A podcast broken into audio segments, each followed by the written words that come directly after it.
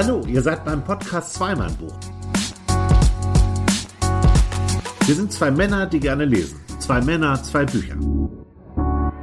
Wir verreißen keine Bücher, wir empfehlen Bücher. Wir, das sind Sven Jachmann, von Beruf Journalist und mit Büchern aufgewachsen.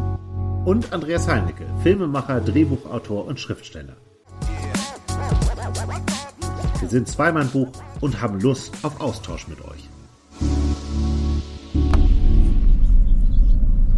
Hört ihr das? Das ist ein riesiges Schiff, was hier vielleicht 100 Meter von uns entfernt gerade am Nordostseekanal vorbeifährt. Mit zig Containern beladen. Toll. Ich brauche ja Schiffe. Ja. Andere brauchen Berge. Ich Ja. nicht. Aber du auch ein bisschen, ne? Du Ja, magst auch Berge. Berge ne? finde ich auch super. Aber Ja. So auf Dauer. Ja, hatte ich ja schon, aber da waren die Berge auch weit weg. Von daher war das immer so ein, so ein, das war immer so ein schöner Blick. Und natürlich auch, wenn du am Bodensee bist. Dann siehst du am anderen Ufer, wenn du Ja. Richtung Schweiz guckst, unserem Ja, Nachbarkanton. das ist schön. Das ist schön. Wie heißt das, Nachbarkanton? Nachbarkanton, Schweiz. Heißt das Nachbarkanton? Nein, das habe ich jetzt so gesagt. Aber ich ich glaube, ich habe das schon mal erzählt. Ne? Wenn die Schweizer, also ich habe mich mal mit einem Schweizer unterhalten, der wohnte Ja. an der, der lebt an der deutschen Grenze. Ja, Konstanz wahrscheinlich da, ne? Ja, nee, äh, das war so äh, eher so Basel. Ja. Und der sagte, wenn wir rüber gucken zum großen Kanton, Lustig. ja, der große Kanton, das, das sind wir. Mich frustrieren Berge. Ich werde depressiv davon. Echt? Ja, vor allem Norditalien. Ich mag Italien, ne? aber ich bin dann froh, wenn ich da weg bin. Ich mag diese schroffen Steinwände nicht. Und wenn ich nach oben gucken muss, um zu sehen, wie das Wetter ist. Ja. Das kenne ich nicht aus dem Norden. Und das, das gefällt mir auch nicht. Das mag ich nicht. Ich finde das ja sensationell. Turin zum Beispiel hat auch so diesen Effekt. Ne? Da siehst du in der Ferne dann so die Berge. Du bist in einer Stadt.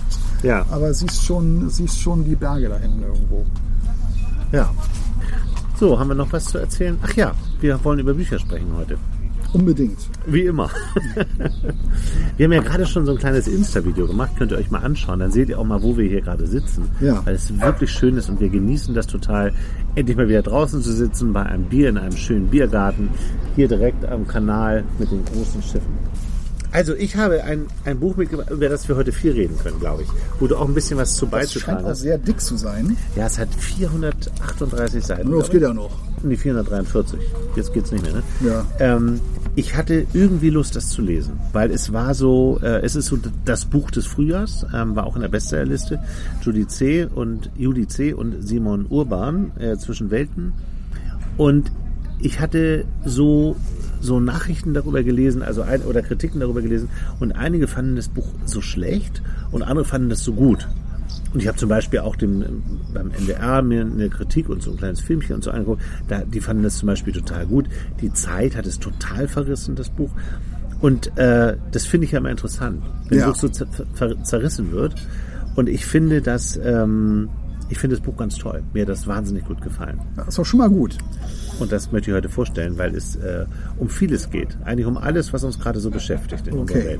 Welt. Äh, Ich habe mitgebracht äh, Toxic Man von äh, Frederik Schwilden. Äh, Über Toxic Man habe ich eigentlich fast nur Gutes gelesen, nur der Spiegel, dem hat es nicht gefallen. Ach, Ne, Spiegel und Zeit, ne, die mäkeln da wieder rum. ja. Das ja- passt ja auch irgendwie Diese. Feuilletonisten. Ja, ja, es passt auch zu den beiden, finde ich.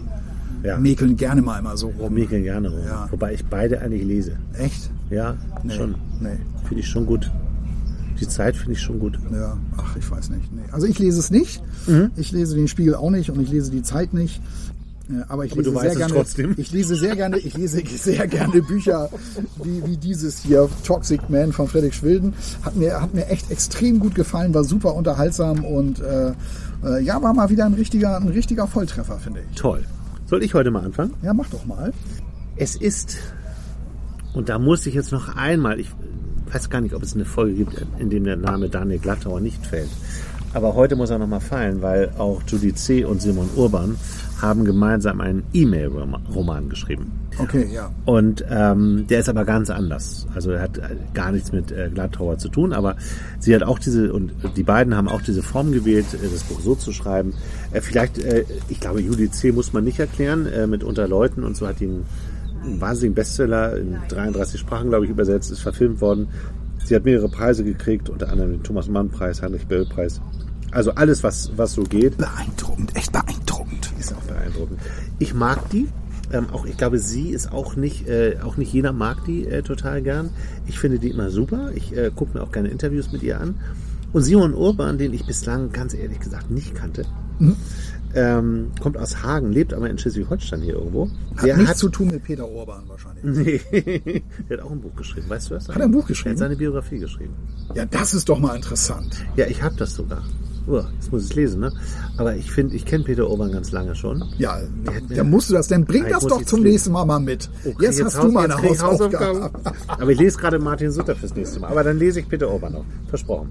Sehr gut. Da freue ich mich drauf. Das finde ich ja super. Ja, und wenn ihr merkt, dass das nach drei Monaten immer noch nicht hier eine Rolle gespielt hat, dann ist es einfach nicht gut, weil wir ja nur Bücher empfehlen. Das stimmt. Ich habe ich hab neulich was ganz Lustiges im Radio gehört von. Das fand ich sehr lustig gemacht. Weil Peter Urban hat ja, ne, kennen wir ja alle, wie Ja, er so, ja, ne, diese Stimme und wie Auch er, ESC jetzt, sein ja, letzte. ESC und wie er, wie er sich da ausdrückt. Und dann hatten sie im Radio irgendwie die Idee, er solle in dem Stil ein Fußballspiel kommentieren. Das Lustig. War, das fand ich, das war eine sehr schöne Idee.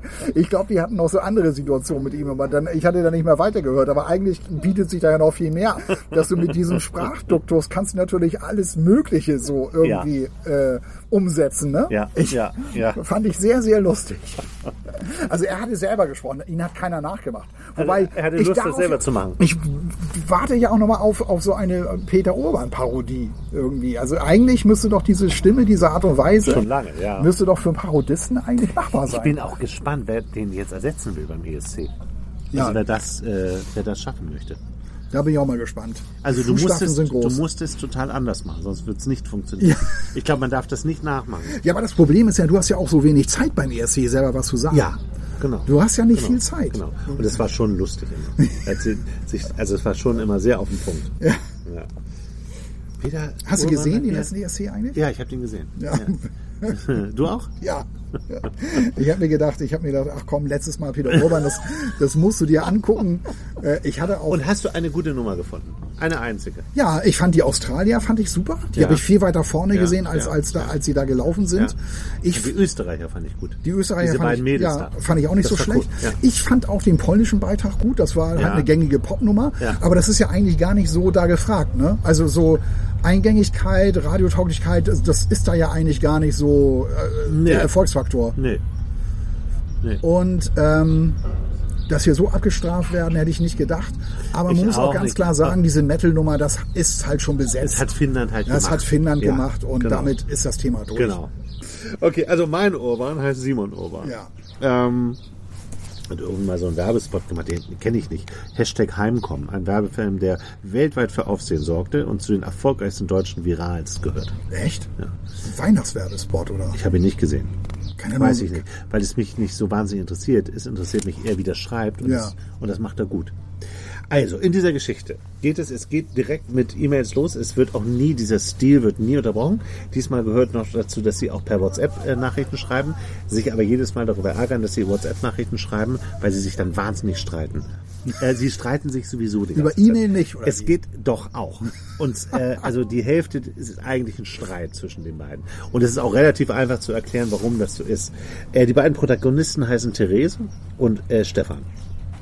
Und die beiden waren früher mal, äh, haben beide Germanistik studiert in Münster und haben in so einer WG zusammengelebt und saßen dann wohl immer am Frühstückstisch und haben miteinander diskutiert, mögen sich sehr gern. Er es äh, stellt sich raus, er war auch irgendwann mal in sie verliebt, aber sie, äh, sie halt nicht in ihn.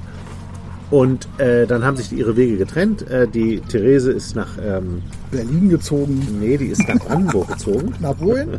Theresa, ich habe eben Therese gesagt. Ne? Ähm, die Theresa ist äh, nach Brandenburg, gegangen, äh, nach Mecklenburg-Vorpommern äh, gezogen, da wo ja auch äh, Julie C. lebt. Ähm, das erzählt sie. Sie erzählt ja auch immer die Geschichte von diesen Dörfern. Und sie hat den äh, Bauernhof ihres Vaters übernommen und äh, hat daraus einen äh, Biohof gemacht. Eine Kuh, ähm, einen Kuhhof, also Milch, Milchwirtschaft, Milchhof und äh, baut halt ausschließlich Bio an. Ein Milchviehbetrieb. ein Milchviehbetrieb, sehr gut. Man merkt, dass du hier in der Gegend schon den einen oder anderen Milchviehbetrieb besucht hast. Stefan dagegen ist nach Hamburg gegangen und ist äh, Kulturredakteur geworden bei einer Zeitung, bei einer Wochenzeitung, bei einer Hamburger, einer großen Hamburger Wochenzeitung. Bei der Zeit. Aber es heißt hier der Bote. Aber es ist natürlich die Zeit. Also müssen wir überhaupt nicht drüber reden. warum schreibt man das denn nicht einfach? Ja, ähm, das wirst du, würdest du wissen, wenn du das Buch liest, weil der Bote äh, das eine oder andere tief durchschreitet. Und ich glaube, dann hätten sie auch Stress gekriegt. Ähm, Ach so. es ist aber für Man darf der Zeit keine Krisen andichten. Ja, weiß ich nicht. Also nicht solche wie in dem Buch. Also wenn es darum geht, dann werden wir uns nachher nochmal hier bei mir über eine Stelle, das habe ich mir schon vorgenommen, als ich die Stelle gelesen habe. ja, Äh, dann müssen wir uns darüber auch mal unterhalten. okay, Weil das- machen wir gerne. Weil da wird nämlich der richtige Name genannt und da weiß ich nicht. Ob das so in Ordnung ist. ja, genau. Ob der Pieper Verlag nicht da noch lange abzahlt. Also du merkst relativ schnell, äh, schon am Anfang, die haben sich offensichtlich getroffen, die haben sich zufällig an der, an der Alster äh, wieder getroffen. Dadurch ist, glaube ich, auch, so würde ich es interpretieren, dieser Schwan vorne drauf ist, also ein Alsterschwan, der da vorne drauf ist, glaube ich. Ähm, Ja, ich glaube, Schwäne gibt's nur in Hamburg. Ausschließlich. Ja, ja. Gibt's nur in Hamburg. Natürlich gibt's nur noch. Aber weil es eben an der Alster, ist, habe ich das mal so, so gedacht. Ähm, und die beiden äh, sind sich zufällig da wieder begegnet, haben äh, sich getroffen und da auch schon wieder geschrieben. An der Alzerperle haben sie wahrscheinlich gegessen.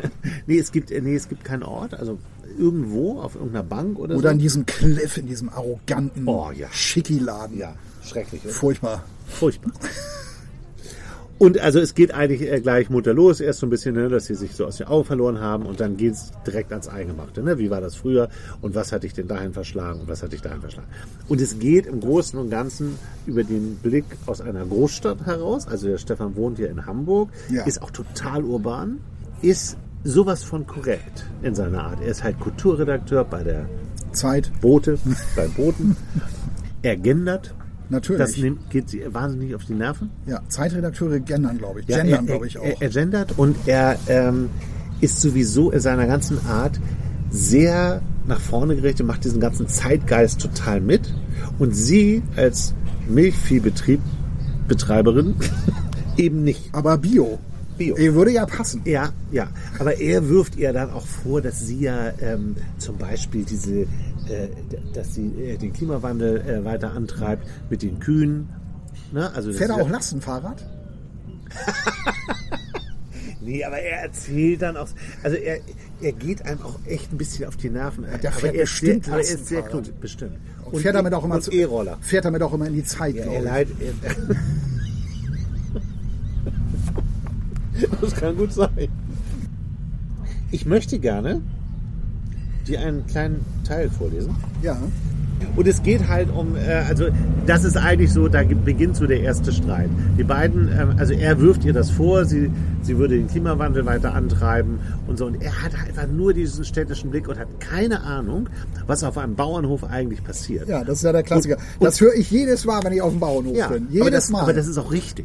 Das stimmt ja auch. Ich kann dir mal hier so ein immer dieses Bio und so.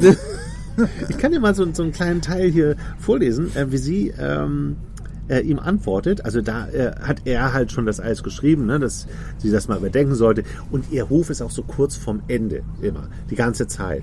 Und äh, ihr raten Leute dazu, diese Kühe alle zu verkaufen und eine Biogasanlage zu machen, Futter zu produzieren. Das kann die aber nicht, äh, weil sie weil sie gerne Kühe hat. Ja, das höre ich sie auch, Kühe höre ich mag. auch immer ganz häufig, gerade so Landwirte, die noch so, so, so Milchkühe haben, die einen Milchviehbetrieb führen. Ja. Ähm, die lieben einfach ihre Kühe, das ist so. Und Und das tut sie auch. ja, ja, Ja. ein sau anstrengender Job, aber sie lieben, lieben halt ihre Tiere und damit hat sich's. Da brauchst du gar nicht mehr weiter zu diskutieren. Also sie hat versucht, das ihnen jetzt alles zu erklären. Das sind Gläser, die gerade auf so einem Tablett an uns vorbeigefahren sind. Ja. Aber wir haben irgendwann mal gesagt, wir möchten gerne die Atmosphäre haben. Wir wollen diese Kneipenatmosphäre.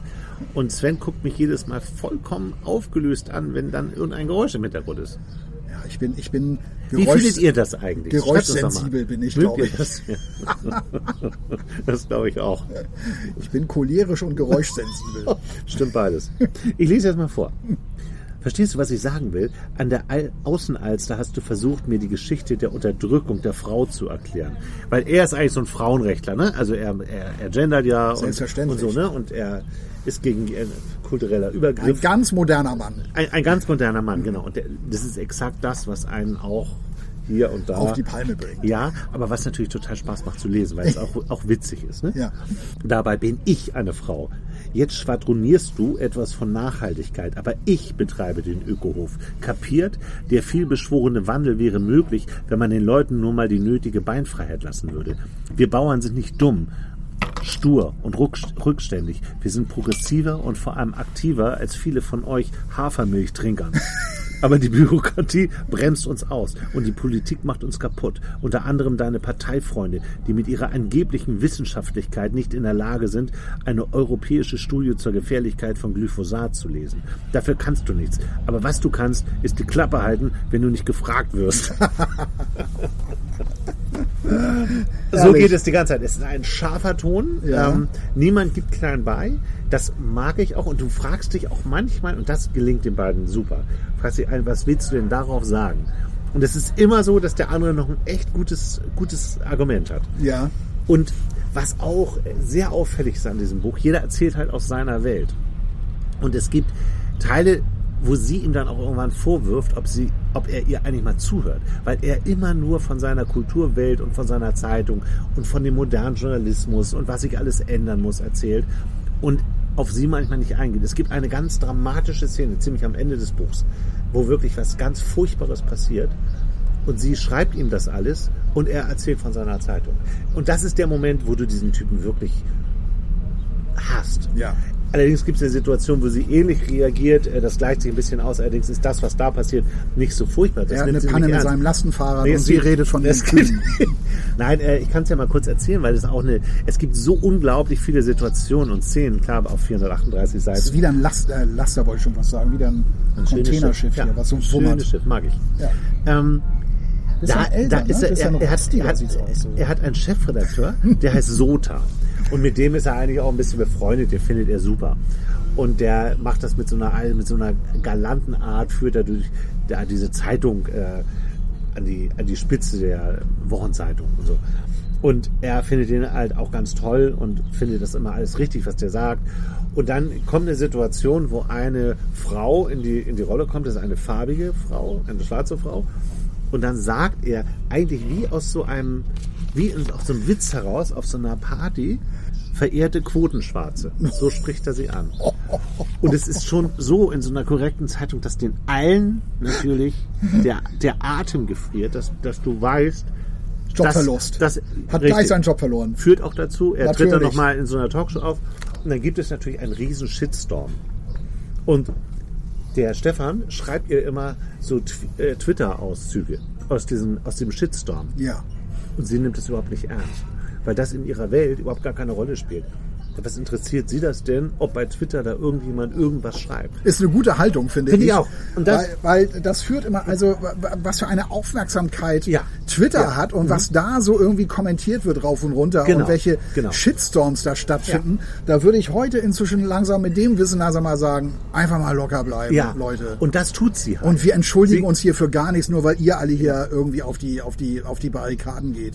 Mit eurem Twitter-Account hier. genau, genau. Und das ist genau so, wie sie reagiert. Und das versteht der überhaupt nicht. Ja. Wieso reagiert sie denn so? Bin ich voll sie, bei, bei ihr. Bei ihr, ja. Ich da bin, bin ich ganz ich bin bei sowieso, ihr. Ich bin, oft ganz, ich bin sowieso oft bei ihr in der Diskussion. Ja. Ähm, und das ist auch interessant, weil wir natürlich beide, also du ne, kommst ja aus einer Großstadt, ich auch, wir sind beide Hamburger, leben aber jetzt beide auf dem Land und wir kennen, glaube ich, beide Seiten. Ich fand das total interessant zu sehen, auf welche Seite oder mit welcher Haltung kann ich denn mehr anfangen? Und nach äh, über 20 Jahren Landleben kann ich mit ihrer Haltung inzwischen viel mehr anfangen. Ja. Das hat, äh, es gibt Situationen, wo ich das nicht mehr teilen würde, weil sie natürlich in Mecklenburg-Vorpommern, er wirft ja auch vor, sie sei äh, da halb AfD-Mitglied, weil sie ganz viele Freunde in ihrem, in ihrem Umkreis hat, die alle AfD wählen. Und das findet er natürlich ganz furchtbar. Ist es ja auch. Aber das ist natürlich für ihn eine Riesenkatastrophe. Und sie lernt halt irgendwie damit zu leben, weil sie viel pragmatischer ist. Und dann, wenn er dann diese ganzen Twitter-Meldungen zitiert, dann schreibt sie, ja, bei uns hat es aber seit 40 Tagen nicht geregnet und das ist ein Riesenproblem. Ja. So. Und dann sagst du natürlich, ja, aber das ist ja das wahre Problem. Nicht, ob jemand einen, einen schlechten Witz gemacht hat. Richtig. So. Und es gibt halt eine Situation, die muss ich vor die, und ich, als ich die. Was ist hier heute los? So wahnsinnig viel Schiffsverkehr. Das Sven, hatten, hatten wir schon lange nicht Sven, mehr. Als ich die gelesen habe, habe ich mich darauf so, gefreut, ja. das vorzulesen. Ja, ja, super, ich bin gespannt. Hoffentlich, hoffentlich wummert das. Ja, das ist wieder so, so ein etwas älter. Ja. Die Boma, Boma Jupiter heißt sie. Ja. Könnt ihr ja mal googeln irgendwie, beziehungsweise es gibt doch hier, wie heißt das nochmal? Marina- Äh, Marine Traffic. Marine Traffic ist, ist super. Ja. Also wenn ihr bei in Schiffen in der Nähe seid, müsst ihr euch mal runterladen. Ist super. Ist wie dieses Flugzeugding. Wahnsinn, was auf den Meeren los ist. Marine Traffic habe ich übrigens kennengelernt, als super. wir alle auf dieses LNG-Schiff gewartet haben. Das erste LNG-Schiff, was nach Bodesbüttel Darüber kommt. hast du nämlich berichtet Ja, ja. Und da haben wir Ja. immer auf sich hier Marine Traffic. oh, Wann ist es da? Wo ist es jetzt? Wann kommt es? Ja. Und das war echt, Ja. das war sehr interessant. Ja, Ja. Also zurück äh, dazu. Er ist halt, äh, der, der Stefan ist halt Feuer und Flamme für neue Themen immer. Das finde ich auch irgendwie gut. Und so ein Vollblutjournalist. Ja. Und er will mit dieser Zeitung oder der, der Sota, sein Chefredakteur, die entscheiden, eine, eine ganze Ausgabe nur zum Thema Klimawandel zu machen. Und die sagen, ja, wir sind aber ja nicht so glaubhaft. Das ist ungefähr so wie im Radio. Heute, heute mal nur deutsche Titel. Ja, genau. Oder bei NDR Info, wo sie sich einen Tag lang einfach nur selbst abfeiern. ähm, also in dem Fall ist es so, dass die entscheiden, also erst sollte es so eine Klimabeilage werden und jetzt wollen sie aber die ganze Zeitung als eine Klimaausgabe. Und er ist Feuer und Flamme davon. Und die sagen aber, der Sota sagt, wir müssen äh, aber zwei wirkliche Leute aus der Szene haben, die die Artikel schreiben und redigieren und hier mitarbeiten, damit wir glaubhaft sind.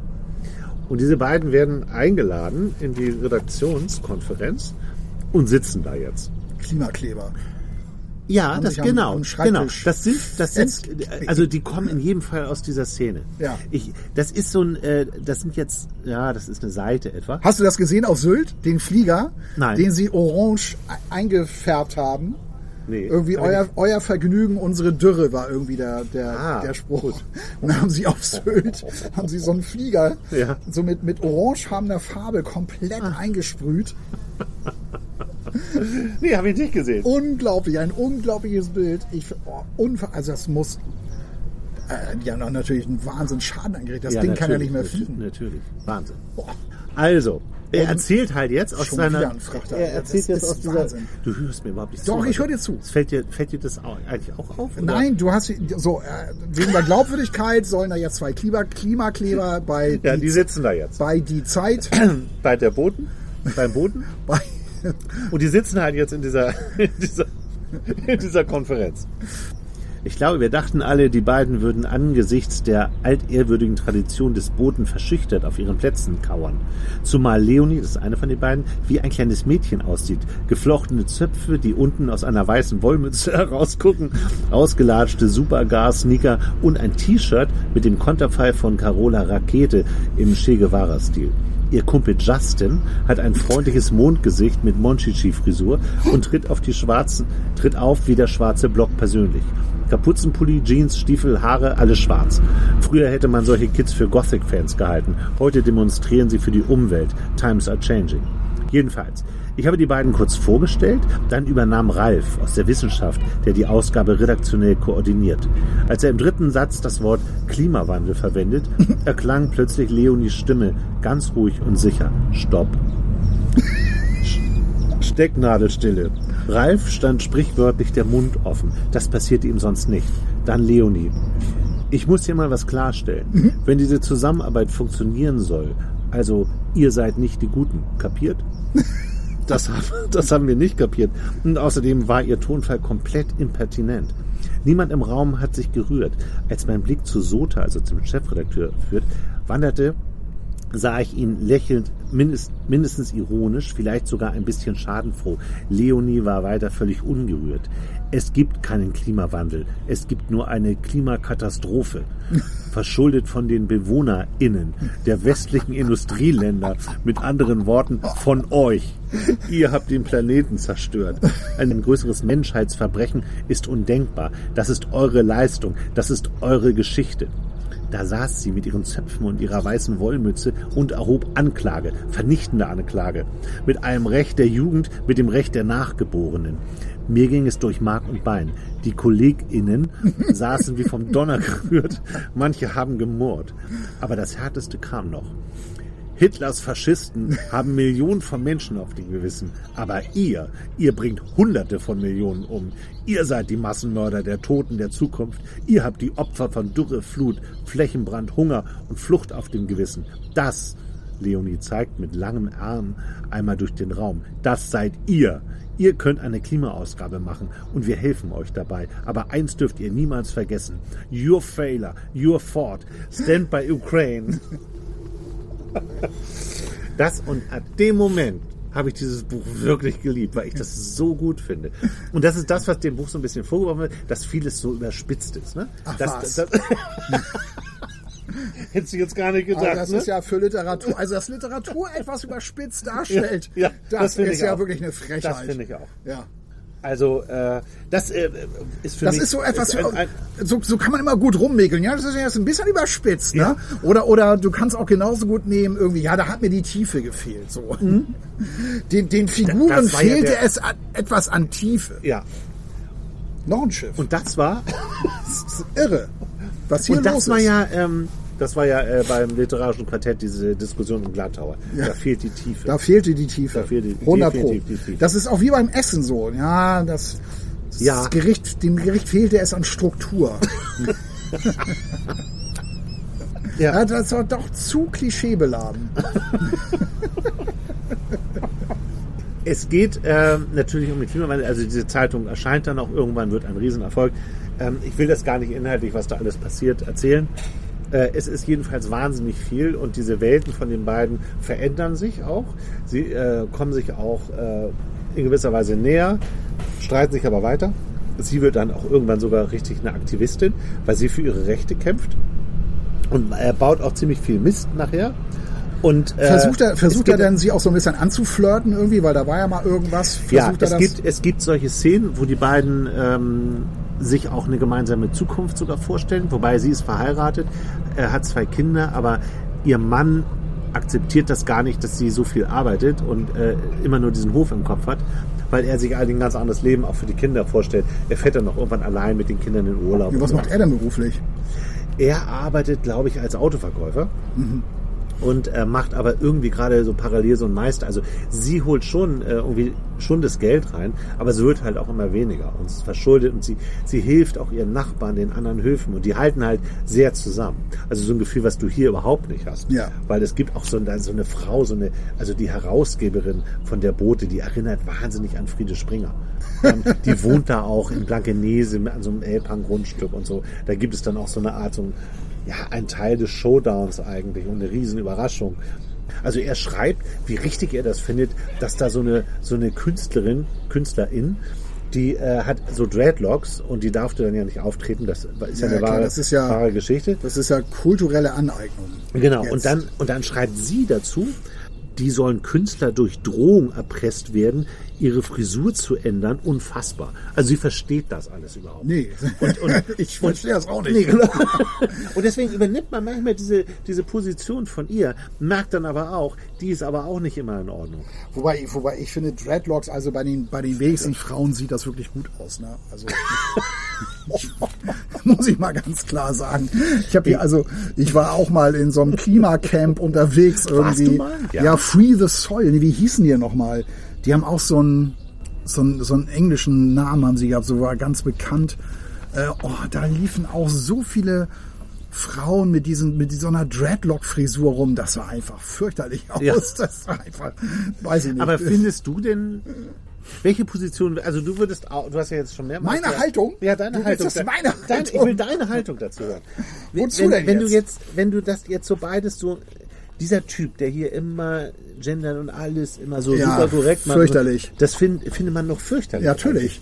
So, aber auf der anderen Seite vertritt er eigentlich einen, einen Redakteur, einen Journalismus-Typen, der heute echt gefragt ist. weiß nicht, ob der gefragt ist. Ich glaube, dass diese Journalistentypen äh, insgeheim auf die totale Ablehnung stoßen. Ja, aber, man dann- das nicht darf. Aber dann, genau, du darfst solche Typen öffentlich nicht ablehnen. Das, das ist einfach gerade so dieser Fall. ja. Ähm, äh, wie wir heute alle miteinander umgehen, wie heute debattiert wird. Ich finde das ja ganz gruselig. Ja. Also es ist ja wirklich Ja. ganz, ganz Ja. einfach, jemanden äh, das gleich zu bewerten, den in eine Ecke zu stellen, in eine Schublade zu packen, wo du auch nie wieder rauskommst. Und deshalb werden auch, äh, gibt's ja auch immer, immer, immer mehr Leute, die da einfach auch gar keine Lust zu haben. Ja. Die dann, und, Ja. und das bringt uns Und- ja nicht voran. Ja, das, und, und äh, vor allem, was ich so schlimm finde, und was übrigens auch ein Thema in diesem Buch ist, dass wir so eine wahnsinnig überhitzte Ja, ja. Diskussion haben. Es ist immer alles gleich eine, Natürlich. eine Riesenkatastrophe. ja, eine, alle dann- sind geschockt, entsetzt. entsetzt. Ich bin entsetzt. Ja, irritiert. Erst ist man nur irritiert Ja. und dann ist man entsetzt. Und, und das, äh, das nimmt die so total raus. Ähm, es äh, ändert sich, wie gesagt, im Laufe des Buches ein bisschen, aber diese, diese Debatte, also das Schöne ist, dass die sich streiten. Und zwar richtig streiten. Und zwar Ja. ehrlich streiten. Und das finde ich auch wiederum angenehm in so einer, weil das ist ja so ein, es ist totaler Zeitgeistbuch, ne? Ähm, und das finde ich total angenehm, dass sie das auch so durchziehen. Also ist äh, die, die zwischen Streit und Liebeserklärung so, so bewegen sie sich. und es gibt auch eine Szene, wo sie sich dann wo sich dann annähern, also ist ja jetzt kein Geheimnis, relativ schnell, dass ihr Mann äh, dann mit den Kindern auszieht und sie alleine in diesem Haus lebt und so. Wie das dann zwischen denen weitergeht, äh, will ich jetzt gar nicht verraten, aber dann kommen die sich so näher und dann merkst du so, wie sie beide sich in so eine Welt reinflüchten. Ja. Und so wie sie sich das alles so vorstellen, dass sie wie früher am Tisch sitzen zusammen und Wein trinken und diskutieren und was er alles Schönes mit ihr machen würde. Und dann machen sie sich so. Und du merkst halt, ey, die- machen sich ja total was vor gerade. Das ist ja total krass. Das wird niemals so sein. Und äh, wenn, wird es vielleicht eine Woche so sein, weil die sich einfach ständig fetzen. Ja. Und das würden sie da auch tun. Und es kommt auch zu einer weiteren Begegnung an der Alster, äh, die in einer Katastrophe endet. Und du denkst dann, eigentlich müsste das Buch da zu Ende sein und dann kommt aber noch mindestens ein Drittel des Buchs und es geht weiter und dann wird das auch noch aufgearbeitet, was da an der Alster passiert ist. Das kostet ihn nämlich auch noch fast den Kopf, weil die äh, die Mails einfach hin und her schicken ohne, äh, ohne Sicherheit. Und er, er schickt halt eine Mail, wo er sich bei ihr entschuldigt, weil er sie ihr wahrscheinlich eine runtergehauen hat. Die haben sich da sehr gestritten. Oh. Und dann geht er halt in die IT und will diese Mail löschen. Und natürlich äh, sagt er, ja, ja, lösche ich. Aber das hat er natürlich gelesen und ausgedruckt, weil das alles so Konkurrenten sind und so. Und sie sagt, dass das, also sie, sie will gar keine Anklage erheben gegen ihn. Das ist dann so passiert. Und das kostet ihn natürlich auch total. Äh, und dann redet er halt auch nur noch darüber, obwohl Ja. bei ihr der Hof so den Bach runtergeht. Aber er ist nur noch mit diesem Skandal beschäftigt. Und er ist halt immer nur mit so Sachen beschäftigt, die sind natürlich aus seiner Sicht als Journalist in dieser Zeitung ein Skandal. Ja, ja. Aber in Wirklichkeit, wenn du mal die, die, die, das ein bisschen zurechtrückst, ist, ist das Schlimme eigentlich das, was ihr passiert. Also das ist zumindest so meine Interpretation. Ich, ich würde jetzt inhaltlich gar nicht mehr viel erzählen. Ich finde, das Buch ist zu Recht so ein, so ein Buch des Frühjahrs. Der Angriffskrieg von Russland ist auch, äh, spielt auch eine, eine große Rolle. Die haben auch beide total Angst, also wie es wie es allen Menschen hier eigentlich ging. Die arbeiten alles auf, was gerade so Thema in der Gesellschaft ist. Ja. Und mir hat das total Spaß gemacht zu lesen. Ich hatte ein, ein äh, ich wollte immer wissen, wie es weitergeht. Und es geht diesmal nicht darum, ja, werden die jetzt ein Paar oder nicht, weil nach dieser Szene ist klar, dass sie das natürlich nicht werden. Ja, klar, logisch. Und, da, äh, und darum geht es in diesem Buch auch gar nicht. Aber es geht um äh, geht viel um Social Media und was heute alles dadurch möglich ist und wie sich wie, wie krank die Welt auch geworden ist. Und äh, das ist immer aus seiner Sicht und sie sieht das halt immer so, ja, was beschäftigst du dich denn so viel damit? Mach das doch einfach aus. Also mein Tipp. Cool. Juli C. und Simon Urban. Und ich habe halt ähm, auch gedacht, das habe ich auch äh, gegoogelt nochmal, ähm, dass Juli C. immer Theresa geschrieben hat, weil sie ja auch in Mecklenburg wohnt und Simon Urban, der in Hamburg inzwischen wohnt oder Schleswig-Holstein, aber einen engen Bezug zu Hamburg hat, dass er den Mann geschrieben hat. Ja. Aber offensichtlich ist das nicht so. Offensichtlich ist es so, dass sie das Buch tatsächlich zusammengeschrieben haben. Also die haben nicht einfach, komm, wir schreiben mal ein Buch zusammen. Das sind alte Freunde, die beiden übrigens. Wir schreiben mal ein Buch zusammen, sondern es ist tatsächlich so, dass er wahrscheinlich auch äh, Mails von ihr geschrieben hat und, und umgekehrt. Ja, das fand ich noch ganz interessant. Ja, finde ich auch interessant, ja.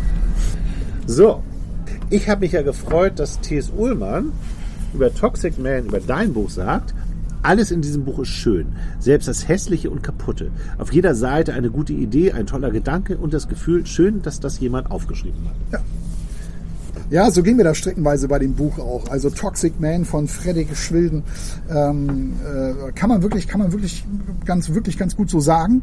Ich finde, es ist sehr kolumnenhaft geschrieben, das Buch. Also auf, auf jeder Seite irgendwie lässt er sich, lässt sich der Autor da über irgendetwas aus. Meistens ist es dann auch immer so, ja, die Deutschen können dies nicht, können das nicht. Also es ist, Ist das ein Deutscher, der. ja, ja, ja, ja, also Friedrich Schwilden. Weil der, der, der Vorname wird ja sehr spektakulär. Französisch, französisch geschrieben. Oder Graf. Ja, ähm, aber es ist immer so, ja, Deutschland dies, Deutschland das. Ähm, das, das fällt so ein bisschen, fällt so ein bisschen auf, dass, äh, dass ähm, die Hauptfigur da immer so drüber nachdenkt. Also eigentlich ist es dann ja der Autor, finde ich, immer irgendwie, also da klingt für mich dann immer gleich so der Autor durch. Und so liest sich das auch häufig und ähm, ich finde das immer sehr lebendig, wenn immer so klar Position bezogen wird und man irgendwas aufs Korn nimmt und dann sagt, ja, ja, genau, und so sind wir halt oder so sind halt diese, diese Deutschen oder was weiß ich wer gerade.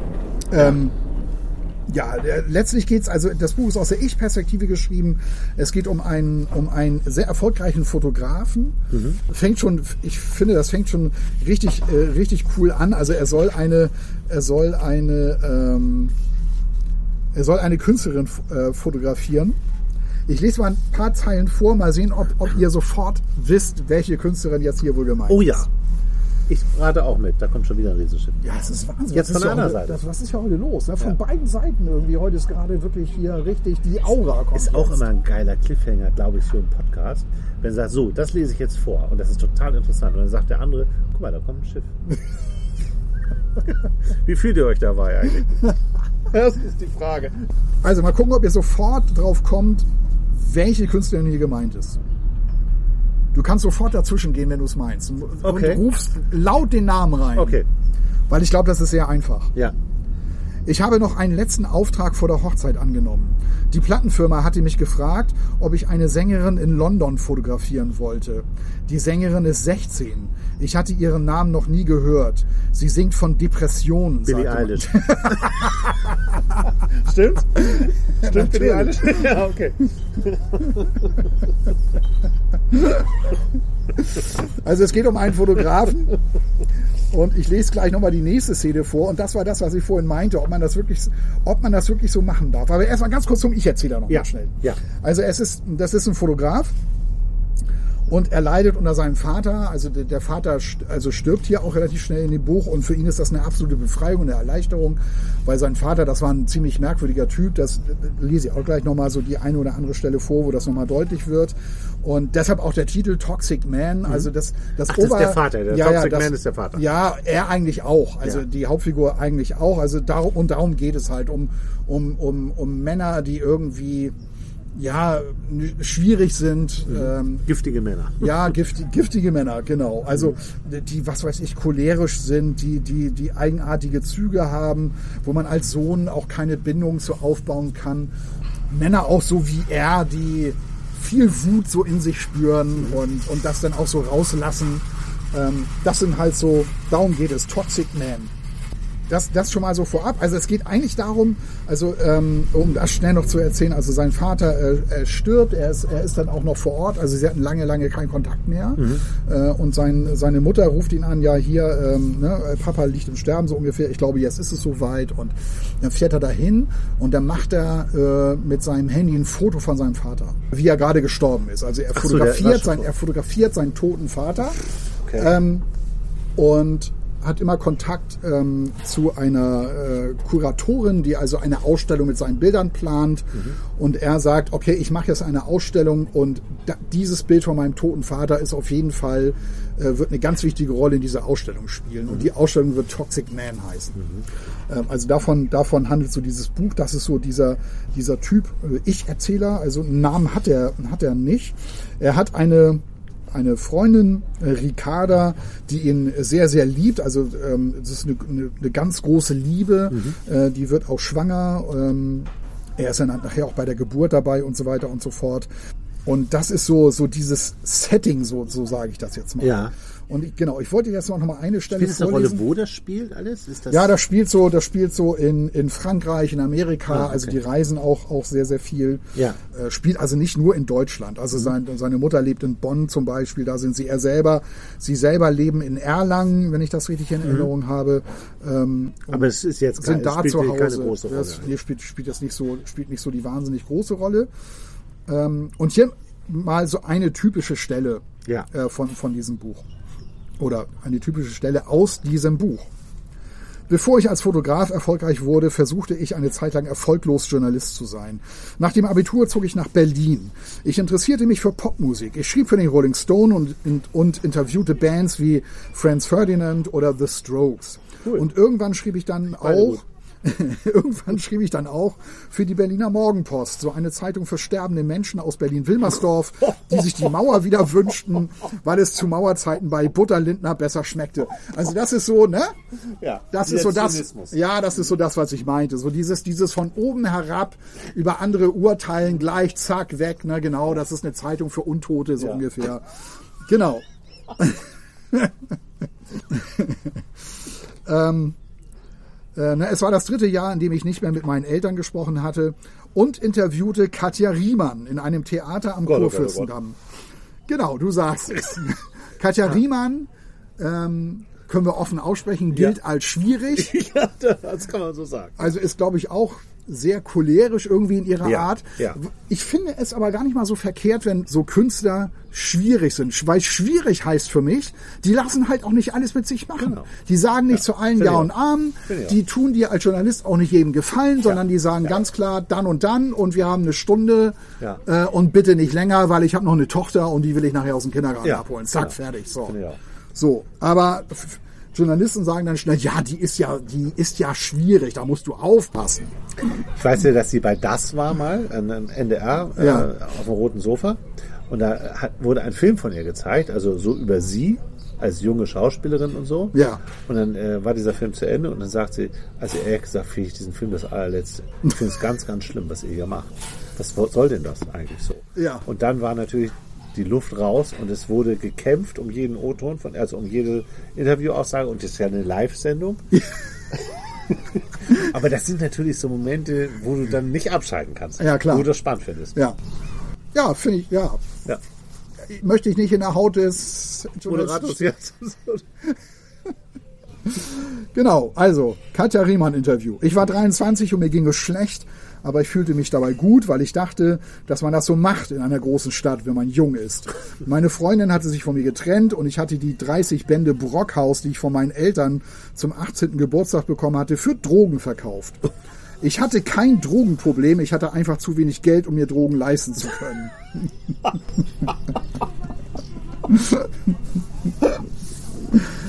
Ich schwitzte stark. Ich hatte am Vorabend getrunken und Kokain geschnupft. Ich schlief damals mit so vielen Menschen wie nie zuvor.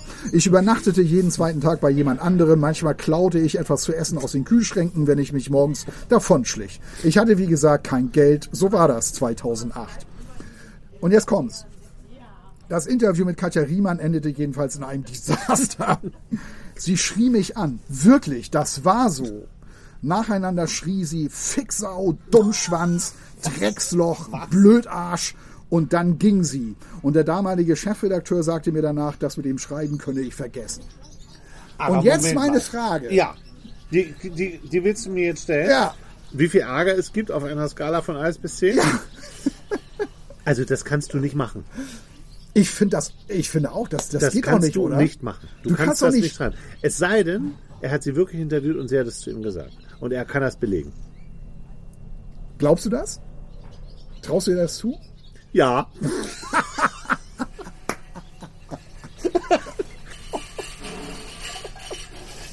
ähm, dann kann ich tatsächlich kurz eine, äh, eine, eine Geschichte erzählen. Eine Katja Riemann-Geschichte? ich, nein, so. eine, eine Kira Knightley-Geschichte. Oh, Ähm, ich, oh, die liebe ich ja. ich auch. Ja. Und ähm, sie hat ein Weingut ähm, oder sie, sie hat ein Wein, kein, also sie hat eigentlich nur einen Weinberg äh, zusammen mit ihrem Mann äh, Ja. gehabt. Und ich auf diesem Weingut in der Provence äh, kaufe ich oft Wein ein. Ja. Ähm, ich liebe dieses Weingut, ich liebe die Weine von ihr. Das sind äh, äh, Bio-Weine. Ja. Und sie macht da auch, sie hat da einen, einen Weinberg. Und sie, es gibt Fotos von ihr, die habe ich auch gesehen, wie sie da mit denen zusammenarbeitet. Und ich glaube, dass das eine total coole Frau ist. Ja. Und ähm, also das wirkt auch. Alle, die so mit ihr zusammen haben, auch die Erntehelfer und so, dass die dann einfach Winzerin ist und nicht hier die tolle große Kira Knightley. Und das habe ich in meinem Buch geschrieben.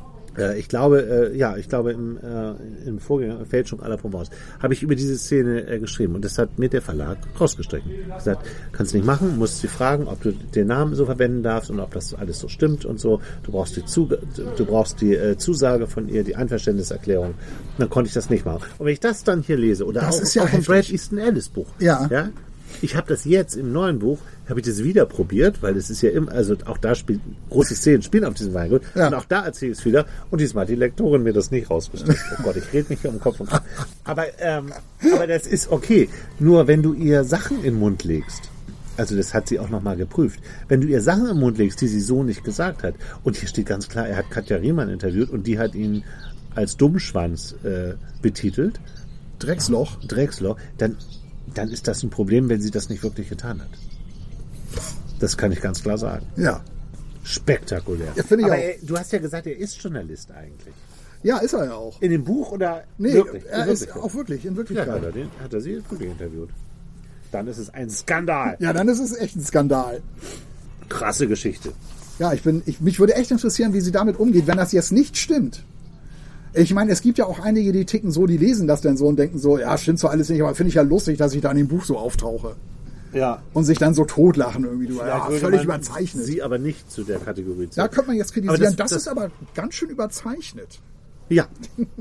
Und da fehlt es auch ein bisschen an der Tiefe in der, in der Wortwahl. aber äh, Sven, Ja, du hast doch auch mal Brad Easton Ellis gelesen. ja, habe ich. Und Brad Easton Ellis hat zum Beispiel in American Psycho oder auch in Glamorama, dieses 800 Seiten Buch, das habe ich komplett durchgelesen damals, da beschreibt er auch, ich sag mal, wie Brad Pitt mit irgendjemandem rumknutscht, mit irgendeiner Frau. Ja, Da ist doch auch die Frage, ich meine, das kannst du ja nicht einfach sagen. Also muss es passiert sein oder äh, er hat dafür irgendwie was bezahlt oder äh, es gibt kein, also vielleicht klagt die ja auch nicht. Vielleicht weiß sie das ja nicht, dass sie da so vorkommt, so populär in dem Buch. Mich Das- wundert jedenfalls-. Es mich- ist aber eine komische Geschichte. Mich wundert jedenfalls, dass bei diesen ganzen Rezensionen, die ich darüber gelesen habe, äh, dass das äh, keiner mal aufgegriffen hat. Aber weißt du was? Wir nutzen jetzt diese, die- diesen Podcast. Wir haben ja bei unseren Followern und Zuhörern und Abonnenten ganz viele Verlage. Ich würde total gerne mal wissen, wie ist die Wahrheit? Schreibt uns das doch mal. Ja, das wäre echt mal Das würde interessant. möchte ich total gerne mal wissen. Also unser Ansatzpunkt ist jetzt, das muss dann ja stimmen jetzt. Ne? Das wäre mein Ansatz. Ja. ja. Das ist auch das, was ich als Autor so erfahren habe. Ja. Jetzt noch mal ganz kurz, weil ich ja gesagt habe, dass der Vater so eine gewisse Rolle spielt. Hier mal so einige Zeilen äh, über den Vater. Mein Vater hat einmal gesagt, dass er nach dem Abitur entweder Schäfer oder Professor werden wollte. Keine Ahnung, ob das stimmte. War aber ein guter Satz. Nebenbei, Beuys hat das auch mal gesagt. mein Vater wollte immer einen Nobelpreis bekommen. Er wollte ein Haus in Frankreich haben. Er wollte, dass wir eine Familie sind. Aber oft hatte diese Familie Angst vor ihm. Am Geburtstag meiner Oma, seiner Mutter, hatte sie Angst, dass der Lachs nicht richtig gekocht wird, weil er das merken und dann ausrasten würde. Das war ihre größte Sorge. Und so haben meine Oma und eine ihrer Töchter, also meine Tante, den Abend vor ihrem Geburtstag nur über diesen Fisch geredet und sind panisch durch die Küche gerannt. Also Vater, wahnsinnig schwieriger Typ und ähm, ja, er hat, er hat, er hat ja gebrochen mit dem Vater. Also er hatte nachher, nachher gar keinen Kontakt mehr. Ich glaube, das ist dann auch, auch wirklich das Beste, weil der wird sich ja nicht mehr ändern und du Ja. wirst ja permanent enttäuscht, wenn du das irgendwie immer erwartest oder dass man da mal ein klärendes Gespräch mal irgendwie führt oder wenn man dann selber als Sohn älter ist und dass man dann irgendwie mit ihm dann auch offensiver, mit offenem Visier darüber reden kann. Aber es macht ja dann wohl offenbar überhaupt keinen Sinn. Und äh, er nimmt sich also vor, als Vater eine, eine andere Rolle zu spielen.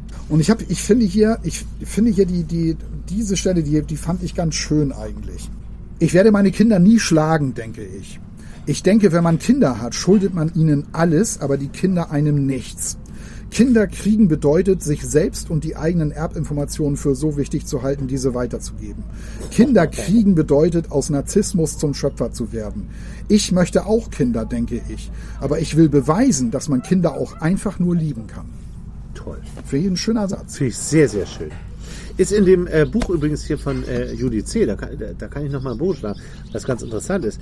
Also er ist natürlich auch kinderlos, hatte irgendwie eine Freundin, ist aber lange vorbei und Ja. will auch keine Kinder haben. Und das, und da sagt sie auch, ähm, dass sie diese ganzen Argumente so fadenscheinig findet. Ja. Also diese Argumente, wenn du das nicht wirklich willst. Also sie richtet sich jetzt nicht an, an Menschen, die sich einfach gegen Kinder entscheiden, aber gegen die Begründung. Und teilweise so, in so eine Welt kann man keine Kinder mehr gebären und, und sowas. Also das, was wir in den 80er Jahren schon gehört haben, im Kalten Krieg, ist eh alles bald vorbei. Und so. Ja. Wo würden wir stehen, wenn wir das so ernst genommen hätten? Ja, ja, richtig, Ja. richtig. Hört man ja heute auch immer häufiger. Ne? Ja, genau, Jetzt kann man genau. ja keine, ja, ja, Ja. genau. Genau. Und dann ähm, gibt es ja eine Stelle, wo er eben halt seine, seine Freundin äh, kennenlernt, die Ricarda. Und das ist dann auch ziemlich selbstkritisch. Und da geht es eben halt wieder um dieses Toxische, was er auch in sich selber natürlich spürt. Er weiß das natürlich selber ganz genau. Ich habe mir immer gewünscht, gesehen, gefunden und geliebt zu werden. Jetzt, wo ich hier stehe, komme ich mir vor wie ein Heiratsschwindler. Ich weiß nicht, was Ricarda an mir findet, an meinen Launen, an meiner Wut und dem Druck im Kopf, die manchmal einfach kommen und gegen die ich nichts tun kann.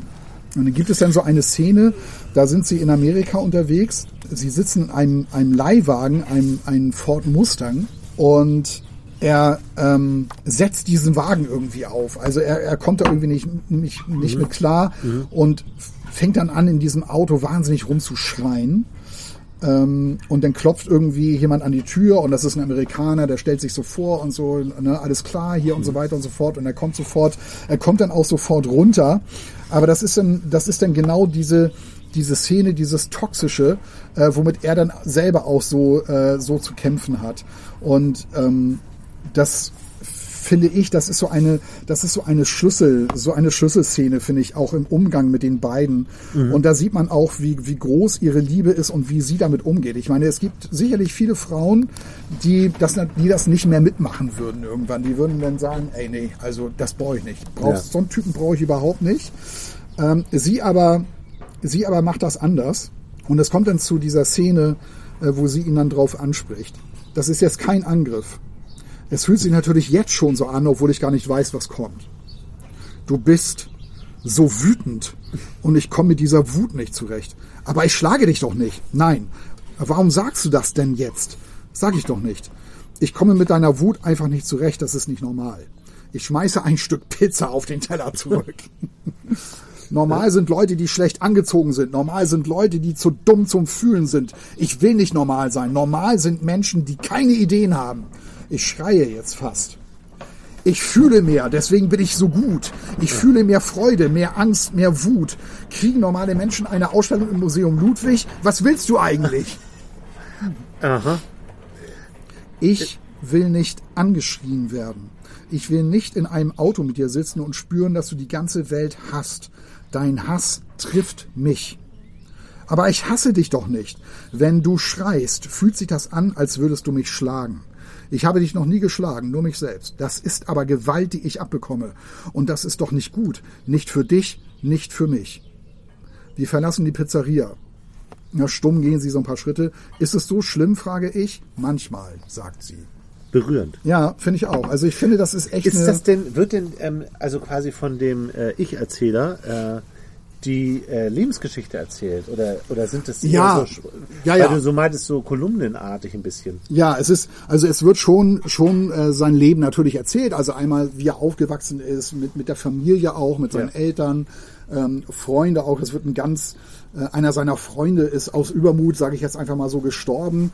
Äh, der ist ums Leben gekommen, weil der die sind irgendwo auf, in, so einem Bahnhof gewesen, da ist er auf so einem Güterzug geklettert und dann war da aber eine Stromleitung, äh, irgendwas war da mit der Stromleitung und dann traf ihn da dieser, dieser Lichtbogen, also der ist in einem gigantischen Stromschlag ist der, ist der gestorben und all, all diese Geschichten, äh, das, das wird alles, äh, das wird alles natürlich auch erzählt. Ja. Ähm, aber es geht natürlich um, um ihn selber, um die Art und Weise, wie er so durchs Leben geht, ähm, was das für ein Typ ist und, und wie er so tickt. Und dass er eigentlich, finde ich, auch erkennen muss, er hat halt diese Vorbelastung. Sein Großvater war ein seltsamer Ja, Typ, sein sein, Vater, sein erzählt, Vater, ja, ne? ja. Und er selber hat auch so diese, dieses, dieses cholerische, diese Wut, wie seine Freundin sagt, mit der, äh, mit der ähm, sie halt zwar umgehen kann, Mhm. äh, sie geht ja auch offen mit ihm äh, um und spricht das an, das haben wir ja gerade gerade gehört. Ähm, aber das ist natürlich etwas, ja, das ist dieses Toxische in ihm. So, das ist so, und das kommt ja irgendwo her. Und das sind halt diese Vorbilder, die er hatte. Also der, der ist damit mit so einem Vater aufgewachsen. Und ich glaube, selbst wenn du deinen Vater deswegen ablehnst, wahrscheinlich kriegst du es trotzdem mit. Also, und, und das ist in dir dann wahrscheinlich. Ja, weil du es auch aus deiner Kindheit natürlich so kennst, ne? Ja, genau, genau. Du kennst es so und, und, und, und obwohl du das ablehnst und du nicht so sein möchtest, du hast es trotzdem irgendwie mitbekommen. Ja. Das, ne, diese, diese Wut, dieses cholerische, dieses Ausufernde, das, ähm, das ist so in dir und, und du redest dir das vielleicht schön, so wie er das meint, ja, wieso, aber ich bin doch ein erfolgreicher Künstler, ich muss doch so sein. ne, wa- was Ja, willst du denn? Schöne Ausrede. Ja, genau. Und apropos Künstler und, und so auch so ein bisschen so der, der Selbstdarsteller irgendwie, der trägt permanent komische Klamotten, wenn er irgendwie unterwegs ist. Also ich habe mir das mal aufgeschrieben. Ein Gucci-Anzug mit Bienen- und Karo-Muster. Ah, er ist so ein schillernder Typ. Ja, genau. So ein, ja. Und ne, an anderer Stelle auf, auf so einem auf so einem- auf so einem, äh, Spielplatz, wo er auf sein, auf sein Kind aufpasst, hat er eine kurze Hose mit Pailletten und ein Seidenhemd mit Pickup-Truck. Ich, ich kann mir das So, immer nur so, so, so ein Stuttgart Barre. Ja, genau. Ich kann mir das immer nur so schlecht vorstellen, wie das wirklich aussieht. Ich musste dann immer an so, ein, an so ein Buch denken über Leonardo da Vinci, der Maler Ja. des Verborgenen heißt das. Großartiges Buch. Großartiges Buch, tolle, äh, ja, so, so ein biografischer Roman. Leonardo da Vinci war auch so. Der lief immer in so einem roten Samtanzug rum. Also, ne, das ist so dieses Selbstmarketing, was diese, Ja, ja. was diese Leute betreiben. Ja. Aber er will natürlich krampfhaft anders sein. Deshalb läuft er auch immer in so, in so komischen Klamotten rum. Äh, auch wenn er, auch als er zum Arzt geht, hat er auch so ein ganz, so ganz komische Klamotten an und ist der Meinung, ja, ja, man muss, wenn man zum Arzt geht, das- muss man doch so, Aber er tut es aus Berechnung. Also er ist nicht, weil er das toll findet, sondern er sagt, ich bin Künstler Ja. ich muss das irgendwie machen. ich bin Künstler und ich habe hier mit diesen ganz Also normalen Leuten, nicht davon, davon grenze ich mich jetzt mal ab Ja, und ja, deshalb, ne? Ja. Mich hat es so ein bisschen genervt, aber auf der anderen Seite, das das Bild, tut. was dabei entsteht, ist natürlich ganz lustig. Ja, ja, ja, natürlich. Aber die Motivation, warum er das tut, äh, das ist ja das Interessante. Ja, richtig. Dennoch, dennoch mal hier eine, eine Stelle, die fand ich, die fand ich auch sehr gut. Ich könnte noch ganz andere Stellen auch noch so äh, äh, Ich vorlesen. merke das schon, du bist begeistert. Ja, ich bin, ich bin, ich, ich lese, habe das total gerne gelesen, weil auch so über über über seine eigene Generation, die sich nicht entscheiden kann und so weiter. Ähm, das stellt er auch noch so, ja, die können sich, wir können uns mal nicht entscheiden für irgendwas. Dabei ist ist es genau wichtig. Man muss Ja sagen, man muss Ja zum Leben sagen, Ja dazu. Man muss mal Entscheidungen treffen und nicht immer so irgendwie, ja, hm, weiß nicht. Ähm, ach, im Job gefällt es mir gerade nicht. Ich nehme jetzt mal eine Auszeit, fahre mal nach Indien. Danach, sechs Monate später, fange ich einen anderen Job an. Nach drei Monaten gefällt mir das da wieder nicht, nehme ich wieder eine Auszeit und so weiter. Das ist auch so, darüber schreibt er auch, das, das hat mir auch, hat mir auch irgendwie äh, ähm, sehr gut gefallen. Er schreibt hier, da ist er, da ist er gerade auf dem Spielplatz, das fand ich auch ganz interessant. Und da begegnet er einem Kind, das hat so einen Ganzkörper-Zwangsstrampler an, wie er das nennt. Und hat noch eine dicke Mütze, Mütze auf dem, auf dem Kopf und ist also total dick eingepackt. Ähm, äh, das Kind liegt wie eine angetrunkene Schildkröte auf dem Rücken. So. Ich verstehe, dass Eltern ihre Kinder beschützen möchten, aber ich verstehe nicht, warum manche ihre Kinder von sämtlichen Eindrücken fernhalten wollen. Manche lassen ihre Kinder wie, in so einem Floating Isolation Tank vor sich hin leben, eingepackt, abgeschottet, kein Wind in ihren Haaren, keine Sonne auf ihrer Haut, keine Berührungspunkte mit der Umwelt. Äh, jetzt krabbelt sein Sohn zu Snow Maggie, so nennt er sie. Er haut ihr mit der mit Backerbsen gefüllten Flasche auf den Kopf und es passiert nichts. Snow Maggie trägt über der Mütze noch eine Kapuze. Ich glaube, das Kind spürt gar nichts. Ich glaube, dieses Kind wird niemals etwas spüren, solange, solange es das Kind dieser Mutter ist. Den Vater kenne ich nicht. Vielleicht ist er ja total herrisch und schlägt die Mutter und deswegen wickelt die ihr Kind so ein. Aber ich glaube, das ist einfach das moderne Leben. Dieses totale Beschützen, die Illusion totaler Sicherheit. Sicherheit ist ein Gefängnis. Wer frei ist, kann sterben, aber vor allem leben. Sensationell. Ja. Weil das sind ja auch diese, ähm, also als Vater weiß ich es ja auch. Ja. Äh, es gibt ja in Großstädten, also ich glaube in Berlin haben sie natürlich haben sie in Berlin damit angefangen, diese Spielplätze, wo so ein, so ein weicher Boden ist. Ja. Dass wenn sie runterfallen, auf Ja, genau, runter. ja. Das ist natürlich, ich kann es alles verstehen, aber wie soll denn ein Kind dann lernen, dass ein Boden auch hart sein kann? Ja. So. Und äh, das ist aber nun mal die Phase, wo die Kinder überhaupt das meiste lernen. Sie werden nie wieder in ihrem Leben so viel lernen wie in diesen jungen Jahren, Ja. weil sie das ganze Leben da lernen. So. Und das finde ich, das, das, das finde ich auch. Also, äh, das ist echt ein großes Thema. Du bist natürlich immer in dieser Beschützerrolle, ne? Sagt er ja auch. Ja, das stimmt natürlich total. Du bist immer, eigentlich hast du die ganze Zeit Sorgen. Ja. Mit der Geburt deines Kindes fangen Sorgen an, die du, die du vorher nicht kanntest, Ja. die du vorher nicht hattest. Ja. Und äh, natürlich äh, passt das alles. Aber das ist auch, das sind dann auch genau die Eltern, die lesen ihrem Kind dann abends Astrid Lindgren vor. Äh, die Kinder aus Bullabü. Und da wird halt ein Kind, oder weil Michel aus Lönneburg ist, glaube ich, äh, wird ein Kind da äh, einen Fahnenmast hochgezogen. Das kannst und dann finden sie es alle lustig. Aber das kannst du heute mal machen. Wie die dann reagieren. Das musst du jetzt mal raus. Das würde ich zu gerne sehen. Ja. 2023 und Genau. Kinder ziehen anderes hoch Kind. und alle finden das toll. War ja bei Astrid Lindgren auch so. Die mögen wir doch alle. So, aber du hast ja schon mal hinten Thies Ullmann, hast du ja schon Ja, mal ja, ja. gesehen. Was steht da hinten drauf? Auf jeder Seite eine gute Idee, ein toller Gedanke und das Gefühl, schön, dass das jemand mal aufgeschrieben hat. Ne? Ja. Mach mal. Okay. Jetzt machen wir mal den Test. Ich lese jetzt mal, ne? Ja, gucken, kannst du erstmal so ein bisschen so, wo bist du denn? Seite 104, Seite 105. Kannst ja mal so überfliegen, ob da irgendwas Ich war ist. damals in keinem guten Zustand. Ich lebte in einem WG-Zimmer auf der Torstraße in Berlin-Mitte. Das Zimmer war riesig. Ich hatte kein Bett und schlief auf einer Chaiselong, die 1,80 Meter lang und 60 Zentimeter breit war. Ansonsten war da nur eine Kleiderstange. Und überall lagen Zettel, Bücher und Müll herum. Nur der Weg zum Schreibtisch war frei. Daneben standen Biere und Weinflaschen. Schön, dass das mal einer aufgeschrieben hat. Ne? Schön, dass es mal jemand sagt, was eigentlich ist. Ja. Schlag noch mal irgendeine Seite auf. Wir machen jetzt mal den Test, ob das wirklich so ist, Okay. wie Thies Ullmann das jetzt gerade Okay. hinten auf dem Buchrücken so geäußert hat. Ich stelle mir gerade Also jemanden vor, der, der hat jetzt, der, also der hat jetzt, ist jetzt im Laden und liest jetzt hinten, was Thies Ullmann geschrieben hat und denkt so, oh ja, probier ich mal Ja, aus. alles klar. Und schlägt das Buch gut. auf, mal gucken. Okay. Ich hoffe, ich verlese mich nicht. Sonnenaufgänge sind so verzweifelt, hat Ricarda gesagt. Heute verstehe ich das. Wenn die Sonne aufgeht, hat man alles schon erlebt. Es passiert nichts Neues mehr. Auch die nächste Linie Kokain, das nächste Glas Weißwein ändern daran nichts.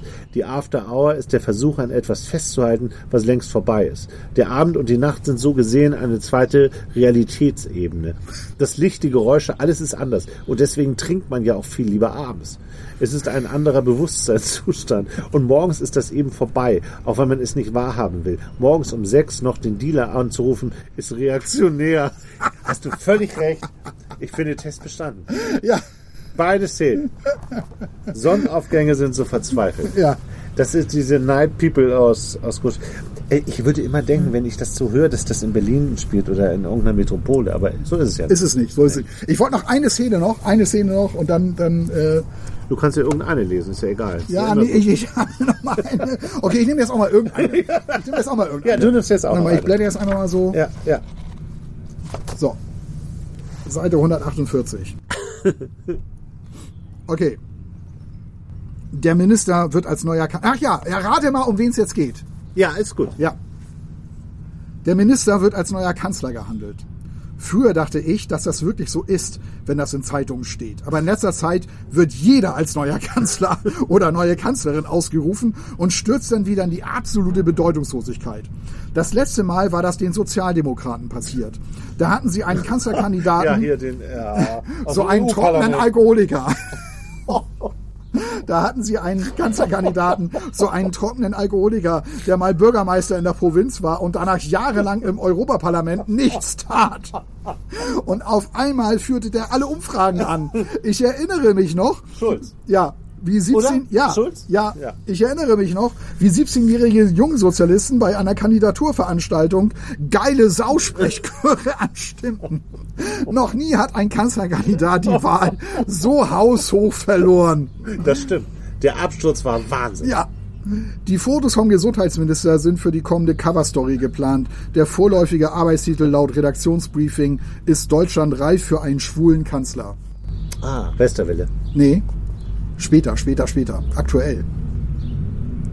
Für einen schwulen Kanzlerkandidaten. Ja, Gesundheitsminister, Jens Spahn. ja. Das hatte ich jetzt gar nicht so am Zettel, weil ich da heute gar nicht mehr so drüber nachdenke.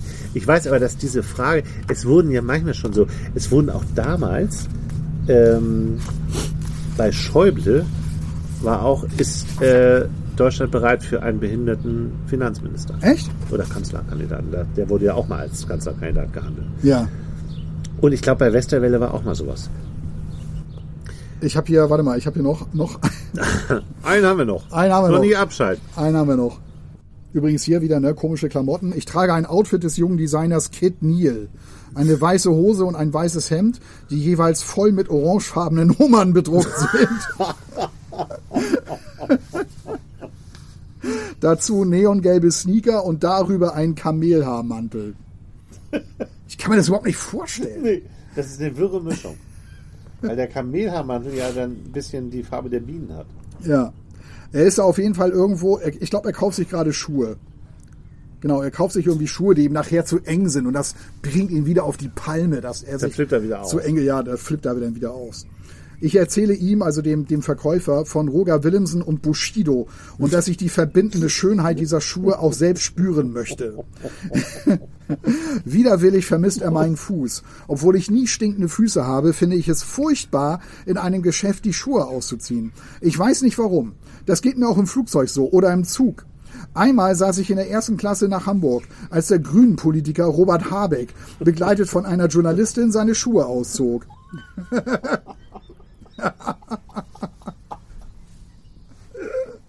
Er hatte Löcher in den Socken und Erde unter seinen großen Zehennagel. Und ich dachte, wenn so jemand Deutschland regiert, dann ist es aus.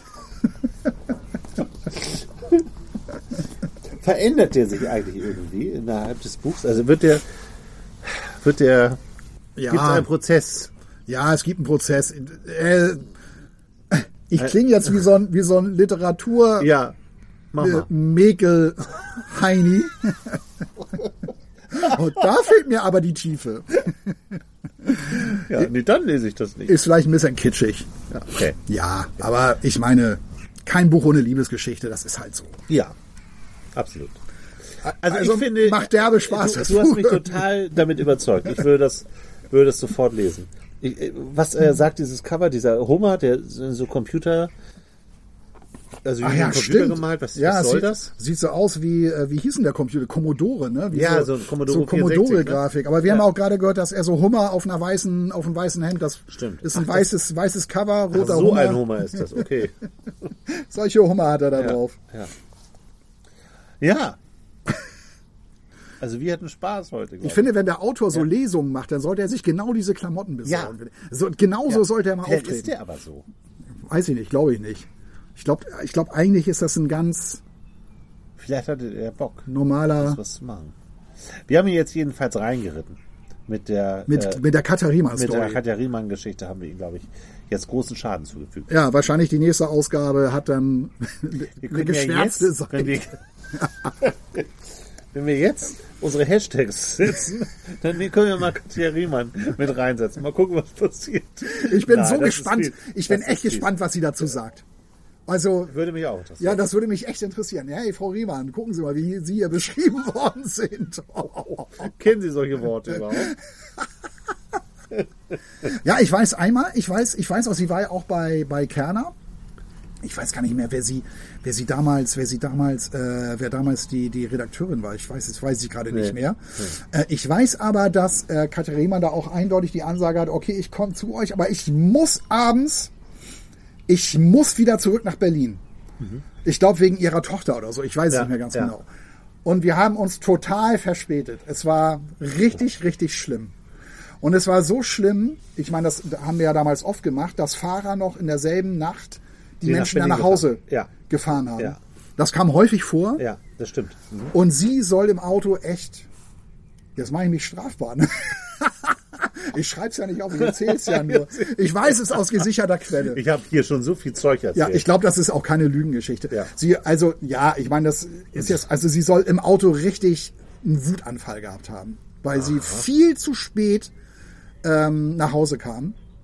Das hat ihr überhaupt nicht gepasst. Sie hat da irgendwie, sie hat, glaube ich, hinten gesessen und hat dann von hinten immer so an diese, an diese Kopfstütze so geschlagen, so vom, vom Beifahrersitz, glaube ich. Es muss richtig schlimm für den Fahrer auch gewesen sein.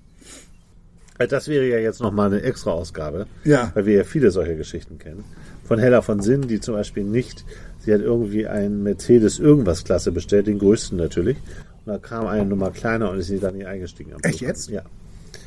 Sorry, aber Die weißt du, wir müssen wirklich Die vorsichtig Geschichte kann ich wir müssen wirklich vorsichtig sein.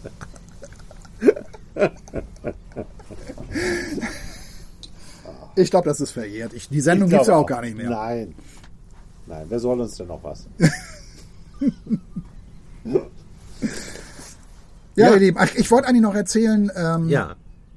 äh, ich habe neulich gelesen, dass Bjarne Mädel ähm, Regie geführt hat bei der Hörbuchfassung von Bin nebenan. Von, das hatten wir hier mal Ah, vorgestellt, das dieses hast, Buch. Das hast du vorgestellt. Ja, genau. Das Das ist ganz lange her. Ja, schon, schon etwas länger her. Ich habe das noch nicht gelesen im äh, Büchermagazin. Das Bjarne Mädel, das Buch, das wollte ich euch unbedingt noch erzählen. Ja. Von Ingrid Lausund. Genau, so heißt die Autorin. Das ist auch die Drehbuchautorin von Tatortreiniger. Ganz alte, ganz, ganz alte, das ist Jahre her, dass du es vorgestellt Ja. War eine unserer ganz ersten Ausgaben. Ja, richtig. Ja. Und davon gibt's auf jeden Fall jetzt das Hörbuch. Ja. Bjarne Mädel hat da Das ist bestimmt das, super. hat das gemacht. Ja, Du hast glaube ich das auch. damals auch sehr gelobt, dieses Buch. War ein tolles Buch. Mhm. Und ich wollte noch erzählen, das ist zwar ein Autor, den müssen wir jetzt hier nicht großartig besprechen. Ja. Äh, hier jetzt äh, Ferdinand von Schirach. Ja. Äh, Habe ich gelesen, Nachmittage. Einfach so, das liest du einfach mal so, zack, liest du das so Ja. weg, weil das einfach schon wieder so toll war. Ja, ja, der ist auch toll. Ja. Tolle Der- der Geschichten. ist toll. To ganz tolle Geschichten wieder drin. Also eher so wieder Ich habe nämlich Kurzgeschichten. gehört, dass es so wenig Geschichte ist, dass es so, so dahin fließt, aber äh, offensichtlich sind es Geschichten. Ja, es sind Kurzgeschichten wieder so. Es sind Ja. so Geschichten, die ihm angeblich bei Begegnungen erzählt worden sind. Ja. Dann habe ich auch noch einen Tipp. Es gibt ja Hotel Matze. Ja. Äh, also mag Toller Podcast. Ja, magst du auch gern? Ja. Ähm, und er hat mal einen, äh, er hatte mal Ferdinand von Schirach. Und das ist, glaube ich, der längste Podcast, den er gibt. Ich glaube, der war über drei Stunden. Ich glaube auch, dass das wahnsinnig spannend ist. Wahnsinnig spannend. Ja. Also kann ich empfehlen, wenn ihr mal wirklich so lange Fahrt habt äh, über Autobahn, mehrere Stunden. Das ist wirklich äh, sehr, sehr empfehlenswert. Ich habe neulich auch mal mit einem Anwalt, mit einem Strafanwalt telefoniert, ne? Und dann hat er mir auch so ein paar Spannend. Sachen mal so erzählt. Ich habe gesagt, Mensch, wir müssen eigentlich mal einen Podcast machen. Also Ja. das ist ja der Wahnsinn und Ja, so weiter. ja. So meint er, ja, das, äh, das ist schon, da kommt man wirklich äh, zu Geschichten, das ist, das ist schon echt irre. Und ich habe den Ferdinand von Schirach mal gehört, der hat noch nie einen Prozess verloren. Kein einzigen. Was? Echt? Ja, aber das ist jetzt auch ein bisschen gefährliches Halbwissen. Aber ich habe den mal getroffen, auch äh, im Rahmen unserer äh, Kerner-Sendung damals. Da ging es um diesen Mord von dieser Frau in Italien, die in so einer, in so einer Sexorgie, wo sie, wo sie irgendwie ein, ein, ein Mädel ermordet haben und wo Ach, der Engel mit den Eisaugen, diese Amerikanerin, genau, diese genau. Amerikanerin, Genau, ne? Ja. in Italien ist aber Ja. dieser Mord passiert. Ja. Und da hatten wir ihn als Experten eingeladen. Und äh, da hat er halt so erzählt, dass das alles mitbringt, äh, was, was man braucht für eine gute Geschichte. ja.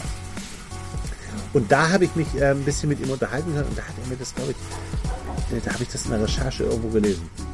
Jetzt arbeitet er ja gar nicht mehr als Strafverteidiger. Nee, nee, nee, nee, Schon nee. lange nicht mehr. So, Gut. Also hier werden die äh, Sonnenschirme auch eingeklappt inzwischen. kein Mensch mehr da. Eine schöne Ausgabe wieder im Biergarten. Herrlich. Hat Spaß gemacht. Vielen Dank fürs Zuhören. Ja, und vielen Dank für eure tollen Zuschriften. Ähm, gerne mehr davon. Ja, vom Verlag erwarten wir jetzt einiges. Darf man Ja. das mit Katja Riemann oder nicht? Also, Bis bald. macht es gut. Viel Spaß beim Lesen. Ciao.